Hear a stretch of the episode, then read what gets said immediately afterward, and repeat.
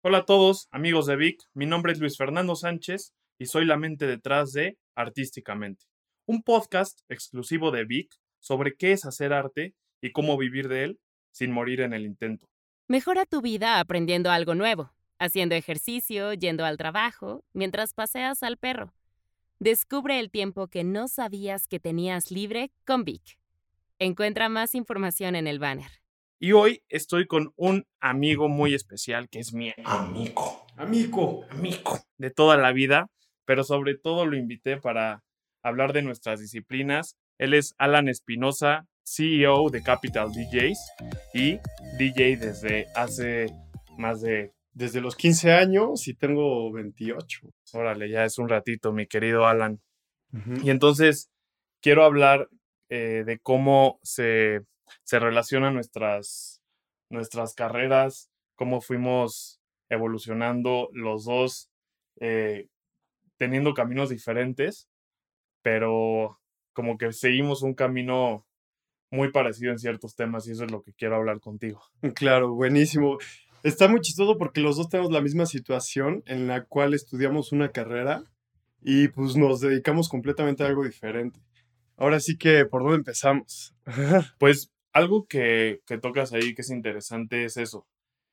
Alan estudió ingeniería en mecatrónica y estudié derecho, como ya lo habíamos hablado en otro podcast, pero siento que Alan siempre buscó las cosas que, que le divierten, ¿no? O sea, como que tú, tú desde, desde niño siempre te he visto como muy enfocado en las cosas que tu corazón te dicta y que te divierte. Entonces, Sí, eso totalmente. fue lo que estudiaste, ¿no? Aparte de, o sea, es una carrera que te encantó y a la par estuviste trabajando en, en, en la música. Sí, les platico un poquito de mí. Sí, sí puedo empezar a platicar un poquito de mí. Claro, amigo. Este, mm, digo, siempre he sido apasionado del arte y apasionado de la música principalmente y de la tecnología.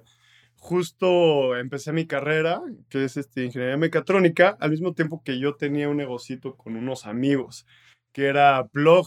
Eh, poníamos fiestas, ahora sí que desde los 15 años poníamos fiestas de 15 años, poníamos fiestas para las, para las amigas de nuestras mamás, este, y pues estábamos literal desde entonces en todas las fiestas pasándola padrísimo. Era algo que era una muy buena chama para la edad, porque nos permitía darnos algunos lujos que, que no nos podían dar nuestros papás.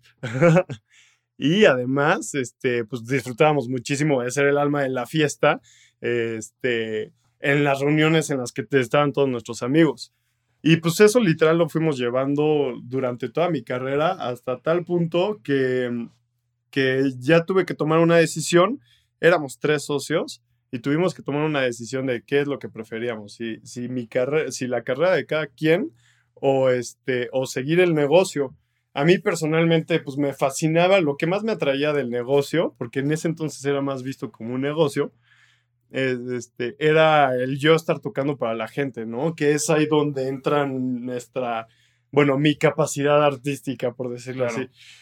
Y pues ni modo, se tomó la decisión de que ya cada quien iba a partir, porque cada quien estaba como más interesado en su carrera.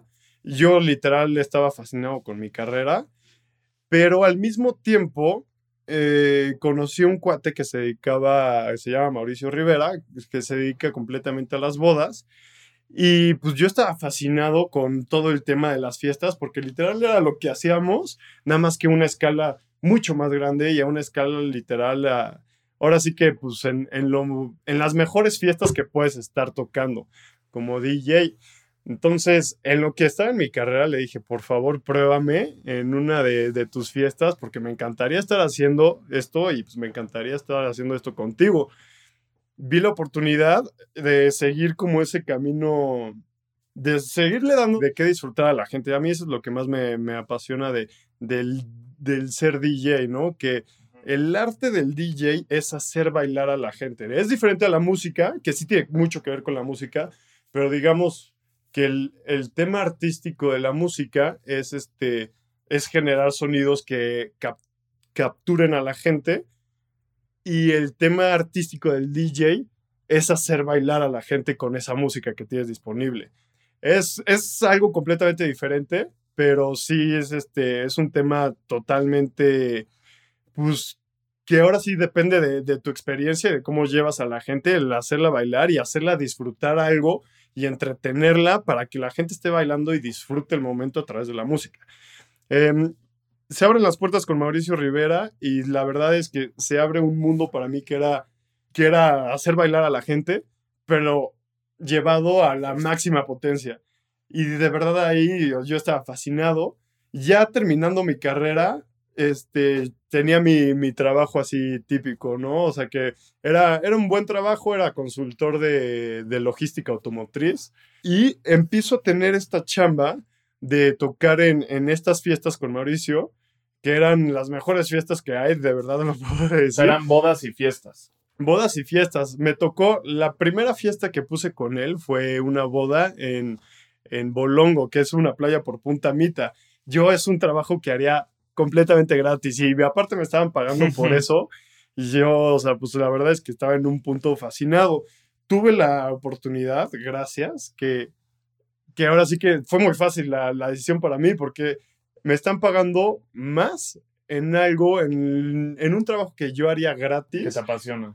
Eh, que estar sentado en una oficina que también me gustaba, pero no era lo mismo que era mi carrera. Mi carrera sí me apasionaba, mi, el trabajo de mi carrera no tanto. Claro, claro. Entonces, ahora sí que yo tuve la, la facilidad que les agradezco al mundo porque creo que muy poca gente tiene esa decisión tan fácil, porque en el momento que yo tomé la decisión, ya estaba viviendo el, la utopía de lo que me podría llevar a ese trabajo eh, de manera artística. No sé si me expliqué Sí, bien. sí, ahí. sí, claro.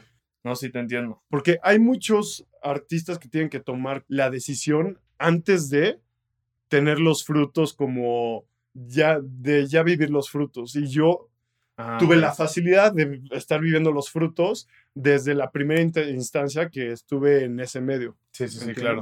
No, y yo, yo me acuerdo que tú empezaste, o sea, empezaste entreteniendo, ¿no? No, no tocabas antes en las fiestas, cuando me contaste ahorita Ajá, sí, cierto. que, que yo veía a Alan y, y te divertías nada más en las fiestas y bailabas y, y obviamente ayudabas con el sonido y todo. Y por eso te pagaban. Y poco a poco te fuiste metiendo eh, como en, en eso de la música, ¿no? Sobre la música. Me acuerdo. Yo desde chiquito he estado fascinado con la música, más que nada con el hecho del baile. O sea, a mí el hecho del baile es algo que me vuelve loco. Y si me Güey, ves- bailábamos tú y yo en las fiestas de Sí. 15 haciendo pasos extraños y la- a la gente le Yo, encantaba. o sea, me puedes ver en el súper con mis audífonos y estoy bailando en lo que agarro mis, mis manguitos y lo que sea. Eh, desde chiquito pues me ha fascinado el baile y justo así empezamos en las fiestas. Era la empresa se llamaba Plug y pues yo literal me acerqué porque me fascinaba todo ese mundo de la fiesta y demás. Y sí, empezamos bailando. Tú y yo también siempre nos pasábamos bailando todas las fiestas. Y de ahí pues ya como que vi el... Empezó muy fuerte el tema del DJ. te atrajo mucho porque yo me acuerdo que siempre tú tuviste un gusto muy particular para la música. Para la y, música. Y me lo, me lo transmitías, o sea, me enseñabas canciones que yo no conocía, que casi nadie conocía, de hecho, que seguramente en ese entonces no eran tan famosos y fueron creciendo, pero tú siempre supiste descubrir esos talentos eh, musicales. Me acuerdo que cuando íbamos en la mañana en la escuela, yo siempre me quería pelear el, el, poner la canción, porque yo sabía que, que, a ver, les tengo una canción buenísima que quiero que escuchen, que mucha, o sea, mucho eso es parte del DJ y lo más importante es tener como esa buena referencia de música para compartirle a la gente. O sea, el, el que es DJ es porque tiene música que quiere compartir. Claro, y, y- y es algo que, que igual que en la pintura, nace desde, desde adentro, ¿no? O sea, es algo que, que te gusta, que a ti te... Tú quieres bailar cuando escuchas esa canción o te quieres sentir relajado. Digo, depende de dónde estés, pero no sé. De hecho, yo también cuando estoy pintando siempre pongo música. Eh, me divierto, literal me estoy divirtiendo cuando estoy pintando. Y creo que, y, y entonces ahí puede, puede haber algo en común, ¿no? O sea, que, que obviamente nace desde adentro y lo estoy expresando en un lienzo para que después la gente disfrute de esas emociones que yo sentí. creo que tomas un, o sea, tocas un punto importantísimo que siempre te tienes que dar como gusto a ti para poderle dar gusto a, a los demás. Tanto tú como disfrutas el estar pintando un cuadro y el poner las ideas que tienes en tu cabeza eh, en una imagen, es ese sentimiento de decir, a ver, le quiero enseñar a, a la gente lo que yo, Luis Fernando, estoy experimentando y quiero que la gente experimente eso que yo estoy sintiendo. Y eso yo creo que es literal lo que hace, o sea, lo que tenemos en común de, y lo que puede tener en común cualquier artista, ¿no? Que es lo que yo estoy experimentando y lo que yo quiero sentir, quiero que tú también lo sientas. Que ya la gente lo puede tomar como le dé entender la vida, porque cada quien experimenta una, lo que puede ser una canción, hasta un cuadro, de manera totalmente diferente. Pero es esa, esa necesidad de, de yo como persona, te quiero enseñar algo que yo estoy sintiendo y que yo estoy emocionado por presentarte. Así sea una canción que te ponga a bailar, así sea un cuadro que digas, esto está increíble. Este, hasta también hay como varios momentos y no necesariamente tienen que ser positivos. Puede ser ese sentimiento de expresar un, de expresar algo que estás sintiendo puede ser hasta algo negativo como hasta algo positivo. Te pongo un ejemplo. Hay este, en un evento me tocó que justo a la hora de que entraban los invitados, teníamos que causar como mucha tensión. Era tensión. Entonces les pusimos un, un background literal de, son ondas muy graves, que lo que hacen la gente es que genere tensión. Es una, es una forma en la cual tú estás literal manipulando lo que está sintiendo la gente a través de, de lo acústico, a través de la música en este sentido. Y es algo, pues, eh, padrísimo porque estás haciendo a la gente experimentar algo que es ajeno a ellos y cada quien lo experimenta como, como, como quiere. Sí, que son una parte de emociones, eh, por así decirlo, negativas, ¿no? Ajá. Porque también pasa mucho en la pintura y, ya lo había platicado en, otro programa de este podcast, e, es eso, que no siempre es bonito. O sea, de hecho eso es, lo negativo es lo que lo hace bonito, lo negativo con lo positivo todo el tiempo, que son ondas que están arriba y abajo todo el tiempo, ¿no? Como luchando y, y eso se transmite. Claro, totalmente. No, y para tú poder experimentar algo bonito necesitas tener el feo antes es chistoso. Pasando esta analogía que haces a, la música, haz de cuenta, en, los, los, DJs, y no muchos lo utilizan, que es algo, lo puedes ver en la música también. El uso de los silencios es, es muy importante y justo es, es lo que hace el, sonido. Ajá, es tener ese, o sea, la gente que se atreve a usar el, el silencio es justo de estar en un momento de felicidad, de padre, de emoción, que sientes el beat, y de repente, ¡pum!, es un silencio, creas una tensión que la gente dice, ¡ey, ey, ey, qué onda! Y esa tensión, si la sigues con algo realmente impresionante, algo para arriba o, un sonido atrapador, este, es una forma de exponenciar lo que está sintiendo la gente. Wow. Oye, y justo, justo que ahorita que dijiste eso, me recordó mucho a, a mis cuadros porque siempre trato de concentrar la figura y toda la creatividad solo en una parte del lienzo y la, la demás dejarla en silencio o en blanco. Entonces eso hace que la gente vea la figura pero disfrute todo el cuadro. O sea, el silencio, el, lo blanco, lo que está vacío es parte del cuadro también. Sí, claro. Y es lo mismo que ese silencio que causa una tensión y después viene el beat como lo duro, es lo que genera que, que la gente se le ponga la piel chinita luego. Ajá es el, es muy chistoso porque como, como artista tienes que como manipular, sí, suena un poquito extrema esa palabra, pero sí, yo lo diría así, es como un poco manipular y cómo la gente va a percibir lo que estás haciendo.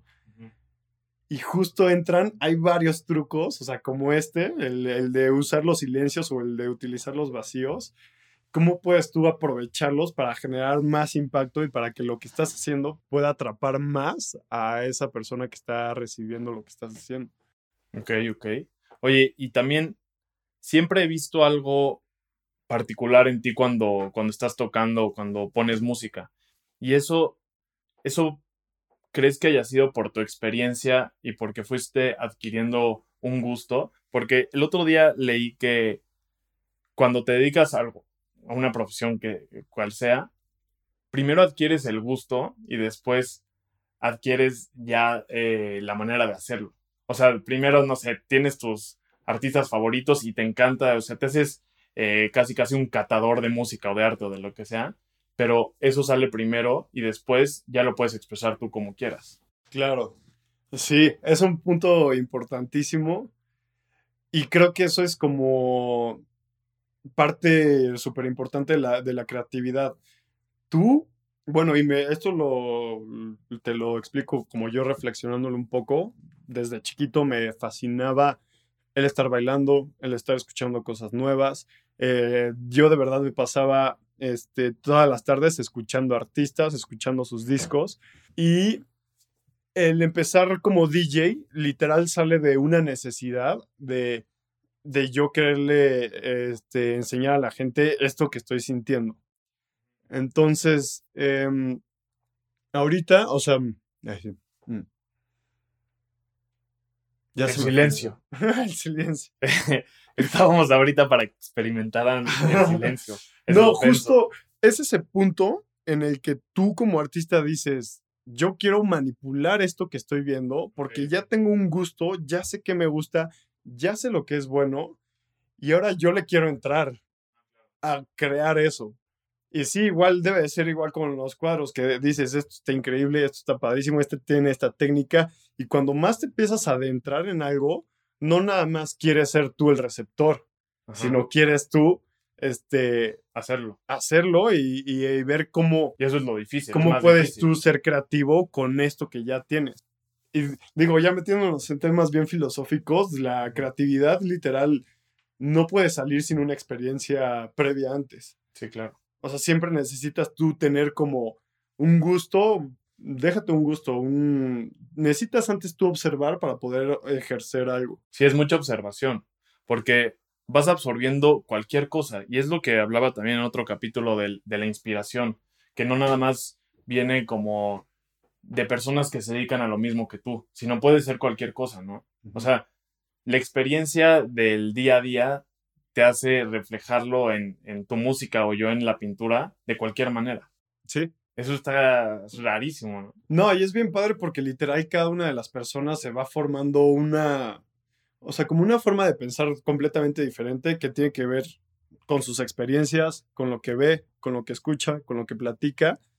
Y todo eso lo va a salir expresado de, de la forma que esa persona la está viviendo. Por eso es como tanta por eso hay tanta individualidad en, en, este, en la expresión del arte, porque pues cada quien literal está interpretando algo a como él ve el mundo.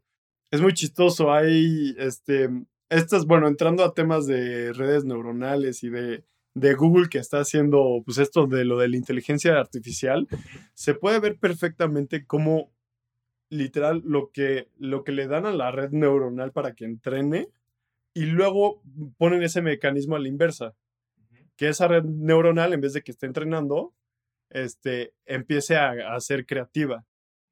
Y tú puedes ver hasta en una máquina que toda la creatividad que sale de, esto, que es algo, pues, este, ¿cómo se dice? Es algo hecho por una máquina, pero toda la creatividad, aunque salga de una máquina, sale de las experiencias previas que ha tenido y lo que ha estado viendo está bien, o sea, bueno, es un tema ahí medio. No, está padrísimo. Pero literal, si nosotros vemos lo que eres tú, Luis Fernando, lo que soy, lo que soy yo, no somos más que experiencias que hemos vivido. Y cómo, cómo nosotros vamos a tomar esas experiencias y postearlas en, en un trabajo que lo puede percibir la gente. Sí, como teniendo experiencias parecidas, por así decirlo, cada quien lo representa de manera diferente. Yo me acuerdo cuando estábamos niños que íbamos en la misma escuela que nos juntábamos a, hacer dibujos conjuntos, o sea, que, que, hacíamos en una hoja de papel, tú hacías tus dibujos, yo hacía mis dibujos y, y, eran, o sea, y se hacía una cosa totalmente diferente porque eran como dos experiencias juntadas, ¿no? y creo que eso se trata, de, de, eso se trata esto que estamos haciendo ahorita. Esos dibujos los tengo, los tengo guardados. Oye, siempre dices que los tienes guardados y nunca me los has enseñado. Son una joya. Eh, ese punto de combinar dos experiencias, y literal yo creo que es como la, el máximo exponente de la creatividad, porque literal estás juntando dos, o sea, dos experiencias completamente diferentes y que cómo se pueden entrelazar y generar algo más padre. Normalmente en el mundo artístico, siempre, siempre las colaboraciones llevan a algo que no se, o sea, que no se podría haber llegado antes. Y literal, les voy a poner un ejemplo así súper súper básico, pero ahorita lo que estamos viendo en la música son miles y miles de colaboraciones. O sea, antes, antes la música dependía de mucho menos artistas, de como del, de la cantidad de artistas que hay ahorita en una misma canción. Puedes ver que hay un escritor, este, el que se encarga de producción, el vocalista. Tú puedes ver en una misma canción, cuando se juntan varios talentos, pueden llegar a algo de verdad realmente increíble a que si solo una persona está creando algo. Porque tú puedes tener al mejor talento en cada una de las ramas en específico y pues crear algo padrísimo. Sí, sí, sí. O sea, es como una película, que cada quien tiene su, sí, cada su quien... parte y son personas súper especializadas en, en, algún tema en específico. Y eso es lo que hace una bomba. Sí, el, el, de fotografía, el de, el de el escribir, y pues, sí, creas algo que está, que es una bomba, como dices. Este, igual cuando, digo, poniendo que todo cae como a, la expresión de, de, la persona y lo que está sintiendo, me ha tocado y como DJ lo sientes así súper al tiro, por decirlo así, este, cuando tú personalmente estás mal, y eso supongo que lo debes de, de sentir también a la forma, de, a la hora de que estás pintando, cuando tú como, como persona estás mal y estás sintiendo como ansioso o tienes ahí un tema un poco depresivo y demás, es dificilísimo poder transmitir otro sentimiento a la gente. A mí me ha tocado cuando yo estoy, cuando yo estoy mal físicamente, bueno, psicológicamente más bien, el poner a la gente en un estado de felicidad y que se ponga a bailar es completamente, es muy difícil. Porque tú literal, el, el booth, que es donde está el DJ, es como una amplificación de lo que va a estar sintiendo la gente. ¿Qué cañón es eso? Y sí, o sea, cuando yo he estado mal psicológicamente, la, el transmitir eso es, este, de verdad que no, no se puede. Que aparte ahí está como el arte, ¿no? El arte es, es, es fuerte, o sea, no es, no es este, sí. como que, no, te digo, no, no es nada más bonito. Y, y ahorita Alan le estaba enseñando mis cuadros aquí y, vi, y te enseñé el que era todo negro. Sí, y te dije, es que aquí estaba muy enojado cuando lo hice y, y, de verdad lo hice en media hora, o sea, porque tenía que sacarlo rapidísimo. Es un cuadro bastante, un cuadro bastante grande, pero lo terminé eh, rapidísimo porque exploté esa emoción de, de, ansiedad, de enojo que tenía en ese momento y, y la dejé ahí, o sea, y, y chance hay algunas personas que, que les va a transmitir esa tristeza, o, o a la mayoría. Entonces ahí también ves cuando la gente realmente aprecia el arte, que muchas veces va más allá de lo decorativo y lo, y lo compra por, por el sentimiento que trae atrás, que sí. llevaba el pintor en ese momento. Entonces es como lo mismo, o sea, si, si yo estoy triste o enojado, no voy, no es prácticamente imposible hacer un cuadro feliz. Sí, no, no se puede. Yo estoy como en el tema de, porque normalmente yo siempre tengo que estar poniendo un sentimiento positivo. Sí, no claro. quiere decir una fiesta a deprimirte, ¿no? Todo deprimido el día ahí llorando, todos llorando. Y sí, de verdad, cuando tú estás feliz, cuando tú estás bien, cuando llegas al lugar y dices, puta, qué chingón, o sea, ahorita ya quiero bailar y que toda la gente esté bailando, en un segundo le transmites eso a la gente. Y es realmente, bueno, ya obviamente teníamos los, las cuestiones técnicas y demás, pero ya que la gente te vea que estás disfrutando y que, y que esto va a estar padrísimo y que la noche va a ser pura fiesta y puro baile, ya es, es un sentimiento que se comparte entre todos. Okay, okay. Cuando estás mal, es, es ahora sí que, pues, peleate con tu, contigo mismo porque tienes que estar transmitiendo este sentimiento de felicidad y pues ahorita no puedes. ¿Y no te y ha, sí pasado ha, pasado que, que, dices, ok, estoy, estoy mal y quiero transmitir esa tristeza mediante la música, entonces voy a tocar solo, algo que como que te expreses de la manera en la que quieras sin darle gusto a nadie. O sea, ¿no te ha pasado eso? Sí, pues bueno, ahí son las sesiones que tengo en mi cuarto. Pero... Eso es lo que te iba a preguntar. O sea, que digas, a ver, estoy solo, casi casi como yo en mi taller con mi lienzo en blanco. Que digas, tú estás ahí con tu tornamesa y digas, voy a tocar lo que sea y casi casi me voy a eh, poner más triste con esta música que voy a poner ahorita. Sí. Es este, la verdad, la verdad es que no, no lo he hecho así, pero te puedo decir O sea, hay varios DJs que, tran- que transmiten como un sentimiento oscuro. El- normalmente están como en el trance, no sé por qué, pero es, sí es como un tema ahí musical. Y la verdad es que es gente que no va a tener, o sea, la gente, tú vas a esos conciertos y la gente va a tener un sentimiento diferente de, no va a bailar de felicidad, o sea, va a tener como una experiencia más, este, más interna a través de la música. Yo la verdad es que no lo he experimentado así. eh, o sea, lo he experimentado en mi cuarto y yo escuchando música. Pero sí, hay varios DJs que sí tienen como un, una línea musical que expresa ese, ese sentimiento oscuro. Y, literal es eso. O sea, hay muchísima gente que va a ver eso porque van a sentir ese tipo de, de sentimiento. Es muy chistoso. Digo, pa- cambiándome de tema un poquito, eh, hay una idea que siempre es, yo creo que está en todas las artes, pero en la música está súper palpable, que siempre le tienes que dar a la gente un poco de... Tienes que empatizar con la gente. ¿Cómo empatizas con la gente a través de la música? Con sonidos que ya ellos tengan, que ellos sepan, que hayan experimentado antes. Y además tienes que tener un poquito de algo nuevo, porque si es todo lo que ya conoce la gente, Ah, es aburrido. Si es completamente nuevo, es tan ajeno a la gente que no va a empatizar, entonces no se va a enganchar. Si es completamente este, lo mismo, se va a aburrir porque ya conoce.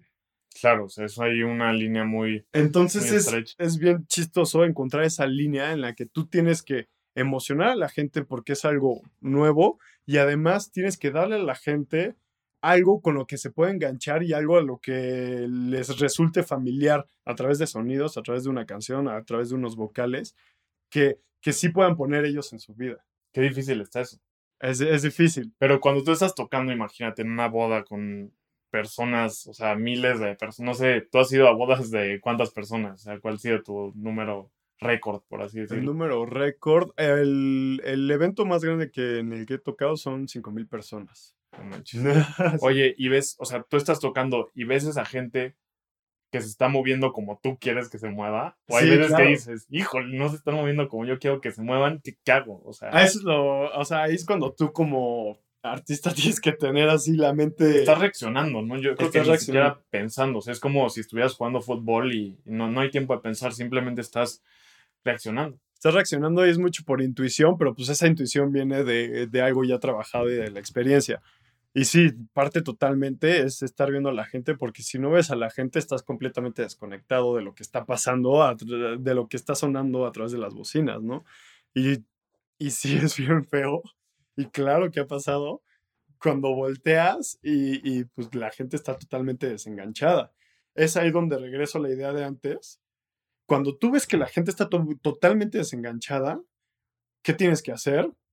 Agarrar y ponerles algo con lo que digan, ah, esto me resulta familiar, esto lo conozco. Pero no tan... Y volverle a enganchar a, a ver, ven para acá, ven para acá. O sea, que el sonido sea como, ok, te voy a dar algo con lo que ya puedas voltear a ver, con lo que ya puedas decir, ah, esto es algo mío, o ah, esta canción me recuerda a esto, o uh, esta canción me hace bailar. Y de ahí empezar a generar como ese, esa energía otra vez y otra vez y otra vez.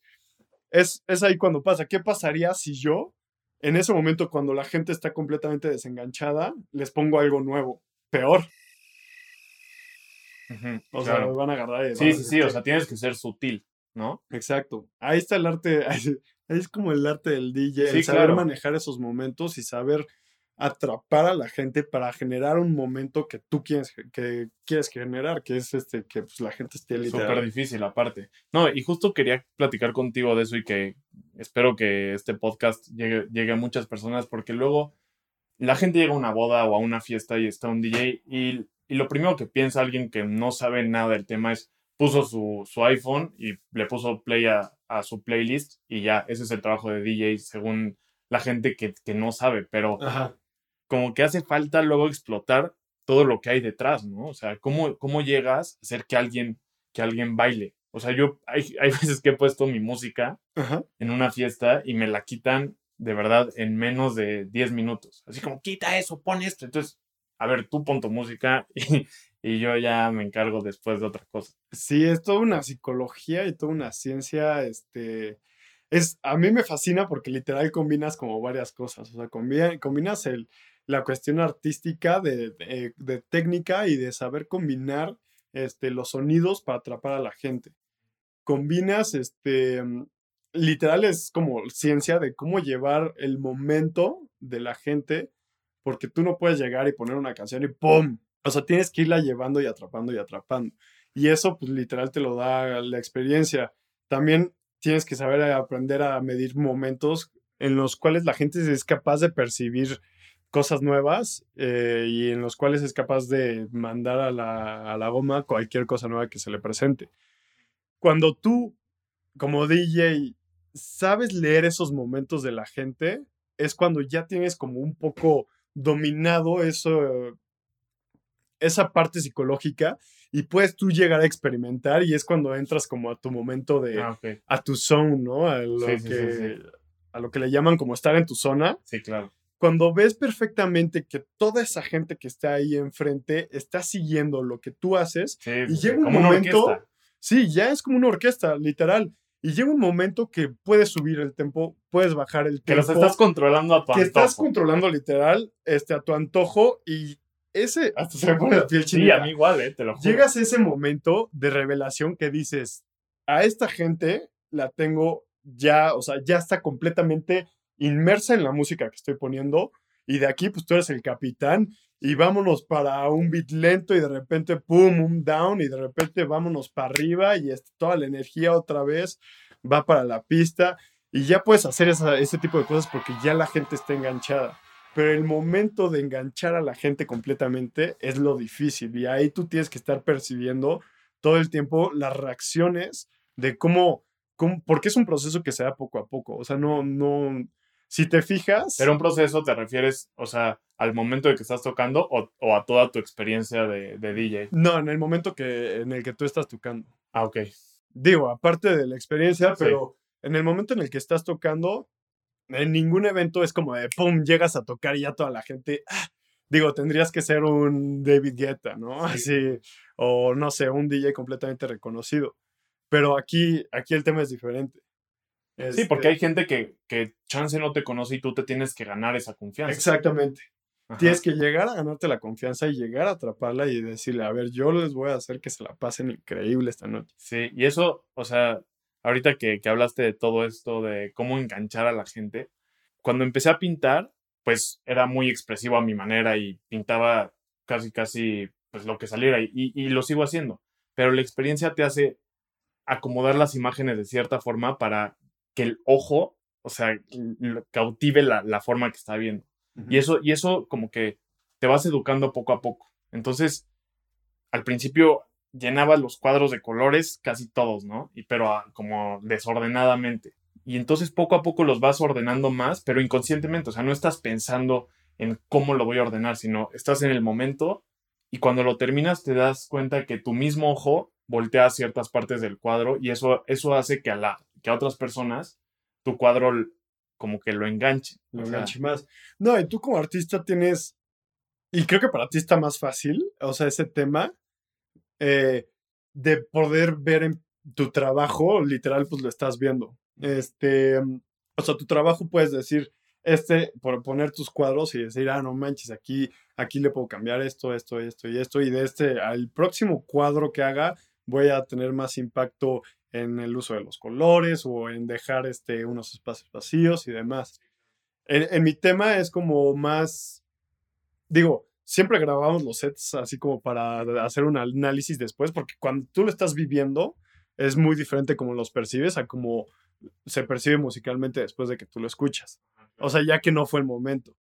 Y es un poco difícil el analizar tu trabajo este, ya después de que pasó el momento, ¿me entiendes? Sí, sí, claro, no, es totalmente diferente. O sea, tú, creo que eso está padrísimo, que puedes analizar tu trabajo, eh, o sea, de una manera muy, muy, muy clara. Sí, muy objetiva. Y justo pues, te vas ganando una experiencia porque tienes, tienes literal visualmente todos, todos tus este, trabajos físicamente. Sí, claro. Aquí sí entra como una diferencia que mis trabajos son... Son del momento. son efímeros. Ajá. Es del momento. O sea, es un momento que fue el momento y ya. Sí, claro. No, y, y algo que dices ahí, para lograr eso como, como pintor, para ver tus cuadros objetivamente, sí se necesita mucha, como mucha práctica, porque al principio no lo ves, es rarísimo. Como tú los haces, Ujú. Sí debes de tener como ese... es muy o sea, raro, te ¿no? tienes que despegar de tu Sí, trabajo. Lo tienes que ver desde fuera, y para llegar a verlos desde fuera, tienes que aceptar tu trabajo, porque tú, tu ego te dice, eres un, eres un fregón y tu cuadro está impresionante, pero después dices, a ver, ponte las pilas y di, no, a ver, sé objetivo al momento de observar tu trabajo. Decía un, decía un pintor que cuando tú estás pintando tienes que ser, o sea, ni pensar, o sea, pero después, ya que lo acabes, ya que lo firmes, dejarlo de ver, pero después ser el crítico más exigente que hay.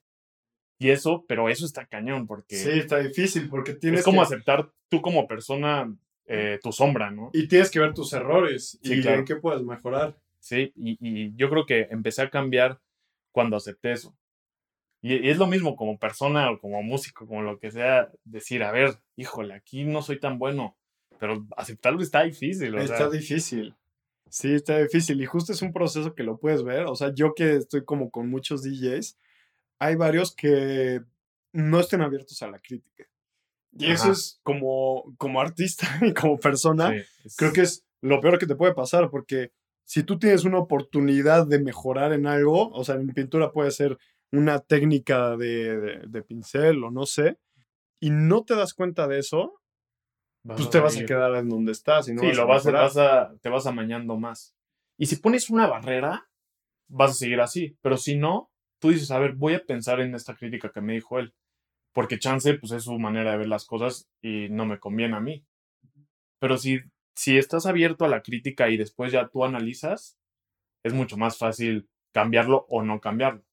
No manches, ya son, ya estamos a punto de terminar el podcast diciendo que llevamos 15 minutos. Sí, yo también siento que llevo 10 minutos. No manches. Pues ya nos vamos despidiendo. Espero que, que les haya gustado. Espero tener una parte 2 porque esto se quedó. No, ya nos vamos a despedir. Nosotros vamos a seguir hablando, pero ah, no me quiero despedir, amigos. Pero bueno, despídete, mi querido amigo. No, pues muchísimas gracias por invitarme. No, hombre, a ti por venir, gracias. Padrísimo platicar esto y este, y pues nada. Pues nada, muchas gracias a todos por escuchar. Que estén bien. Descubre el tiempo que no sabías que tenías libre y vuélvete la mejor versión de ti mismo. Mejora tu vida con 30 minutos al día. Descubre Vic. Encuentra más información en el banner. Presentado por Vic. Escuchar es el nuevo leer. Vic Technologies, SAPI de CB. Todos los derechos reservados. Ciudad de México, México 2020.